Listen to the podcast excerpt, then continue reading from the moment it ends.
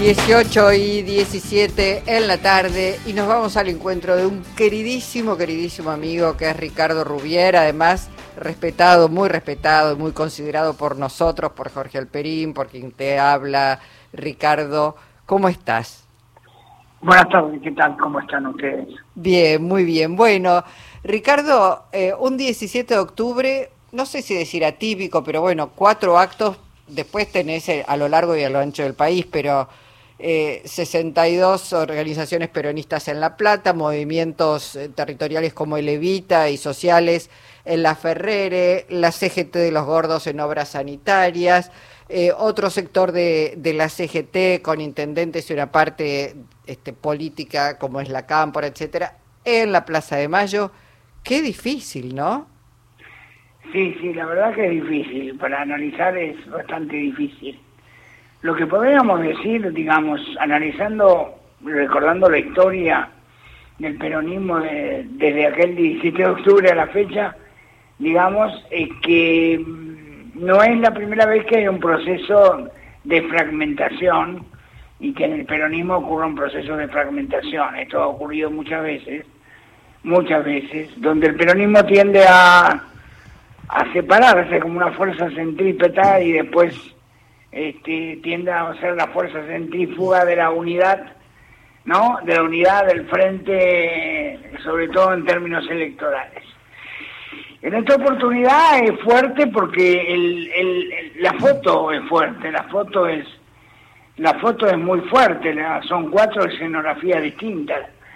La verdad que es muy bastante, teniendo la Moyano en una, teniendo una mayoría o un número de, de, gente relativamente importante en Plaza de Mayo, etcétera, etcétera. Y, y la figura presidencial muy a, totalmente afuera de esto, digamos, este, yo diría abordando un 17 de octubre desde un punto de vista productivista, ¿no? Como diciendo, bueno, yo soy el gobierno, el 17 de octubre aprovecho para inaugurar este, este obras, este, ¿no? Que es lo que el país necesita.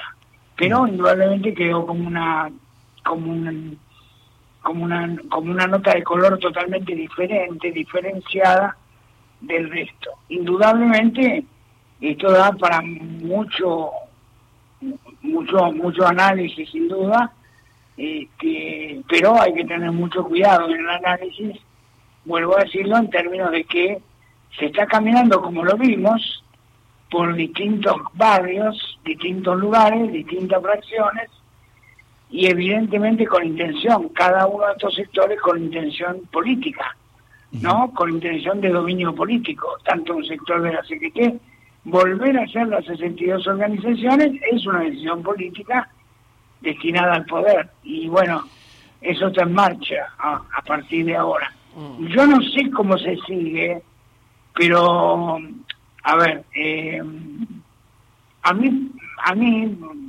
habrá que pensarlo más tiempo, pero hasta este momento que estoy pensando, hasta el momento, esta, esta este pronunciamiento fragmentado eh, no no me llena de o no me no me complace de suficiente tranquilidad. Ahora, Ricardo, eh, si uno toma una foto de mediados de los 60, cuando había por un lado un peronismo sin Perón, se postulaba eso, y Perón tuvo que reagrupar a sus fuerzas, y si toma eh, una foto de mediados de los 70, cuando estaban por un lado la burocracia sindical, por el otro lado un peronismo de la JP, la división no es un elemento nuevo dentro del peronismo.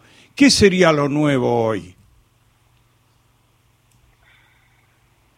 No, digamos, yo nuevo, nuevo no, no veo, no veo demasiado, más bien veo una repetición de, de cosas.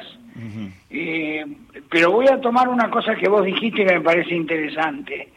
Vos aludiste en un momento dado a la, a la experiencia de los 70, ¿no? Donde una fracción del peronismo, muy activa ella, muy activa, esta fracción del peronismo se ubicaba dentro de un posicionamiento ideológico. Uh -huh. sí.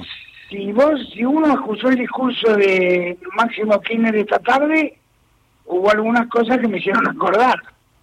Eh, confieso que algunas cosas me hicieron acordar. Me hicieron acordar eh, cierto programa, programa de gobierno mm, más a la izquierda. Sin duda me hizo recordar un programa de, gobierno más a la izquierda, lo cual tiene bastante lógica, digamos, ¿no? O sea, no es que me sorprendió, pero tiene bastante lógica en el sentido de, de que es un programa de gobierno que o un programa de acción que está pidiendo el gobierno correrse a la izquierda, está claro.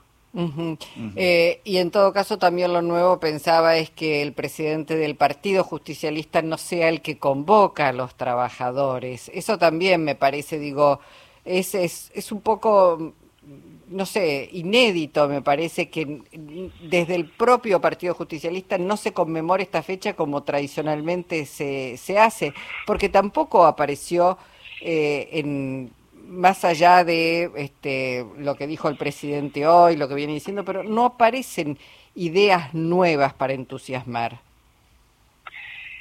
No, a ver, em, yo voy a tratar de resumirlo, voy a intentar, voy a intentarlo. No es fácil, no es fácil. Yo vengo, ustedes y ustedes son testigos. Yo vengo diciendo hace mucho, en el programa de ustedes también, vengo diciendo que acá hay un debate de fondo en Argentina. Y el debate de fondo en Argentina que no se realiza, tal vez nunca se va a realizar, es el debate sobre el capitalismo. Esto es lo que yo he dicho en el programa de ustedes varias veces. Y efectivamente sigo diciendo lo mismo. Acá lo que tuvo, es decir, cuando Máximo Kirchner hoy está planteando el tema, el tema impositivo, o está planteando el tema de, la, cuestión del salario en relación al, el, salario en relación a los a, los gastos, ¿no? Al, costo de vida. Eh, cuando se plantea eso, está planteando el capitalismo. Se está planteando un modelo de capitalismo. Para decirlo más claramente, estamos atravesando un, laguna, un río, un río, caminando en un río, que es el río que no sabemos si vamos a llegar a la orilla siguiente.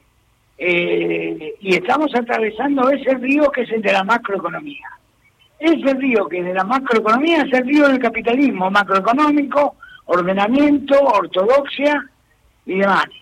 Bueno, esa, eso no es aceptado por otra parte del, del y del peronismo. No es aceptado. Y porque eso termina como estamos, digamos, ¿no? Según ellos, en una disputa social muy difícil de controlar, con muchos inconvenientes y demás. Esa es la cuestión, estamos en un laberinto, estamos en un laberinto. Ahora, Ricardo, uno piensa eh, que el peronismo está estrechamente asociado a un estado de bienestar, de alguna manera, a, aquel que estado que recupera lo que la tendencia del capitalismo a crear más desigualdad este, eh, profundiza. Entonces aparece el peronismo para recuperar cierta equidad, pero ese Estado peronista, el Estado argentino ya, eh, ha venido en las últimas décadas siendo eh, vaciado por los sectores de poder, quitándole recursos, quitándole libertad, los endeudamientos, etcétera, las estampidas cambiarias, las formas en que el poder económico este, debilita al Estado, eh, hace medio inviable que el Estado peronista se comporte como lo que conocíamos, ¿no? Yo, yo te escuché con, te escuché lo que vos dijiste y lo que pensaba mientras te escuchaba, y lo, digo ahora, es que parecería que eso que estás contando no, no se ha terminado. Da la impresión que eso que estás contando se ha terminado, salvo que yo hay algo que no veo, y no lo veo, no soy economista, pero no lo veo, y que pueda darse en la realidad este, a pesar de mi, mi, conocimiento. Eh, pero yo no lo veo. Lo que vos decís, lo que vos decís del estado de bienestar peronista, yo creo que hay que es otra cosa. Que ahora la historia es otra, es otra diferente. Si esto fuera así, Ricardo, perdón, significa que el peronismo no existe más. Bueno, yo en el artículo que estaba escribiendo, estoy escribiendo un artículo sobre el peronismo, sobre el, acto, y digo acá, por acá digo, acá lo, lo leo, ¿eh? se escucha decir el peronismo murió, o el peronismo agoniza, o por el contrario el peronismo es permanente. Las dos cosas, el peronismo murió, agoniza, o el peronismo es permanente. Mm. Este. es decir, el peronismo, yo no puedo decir, no puedo asegurar, el peronismo va a durar dos años, tres años, cuatro años, un año, no lo sé, porque eso no lo sé. Pero eh, tiene las dos cosas, aquellos que dicen, no, el peronismo ya no existe más, y aquellos que dicen, este, lo que pasa que no, el peronismo es permanente, o sea, va a durar toda la vida. No lo sé, la verdad que nadie lo sabe eso. Bueno, lo veremos en este en esta etapa de este capitalismo financiarizado donde la economía transnacional, eh, financiera, etcétera, etcétera, marca las reglas. Veremos, bueno, cómo el peronismo se va o ayornando o, eh, bueno, transitando esta etapa como distintas fuerzas políticas que, que están tratando de este, incidir en la realidad. Así es, así es. Bueno, te dejamos seguir escribiendo y te leeremos próximamente, Ricardo. Hasta luego. Un abrazo. Ricardo Rubier.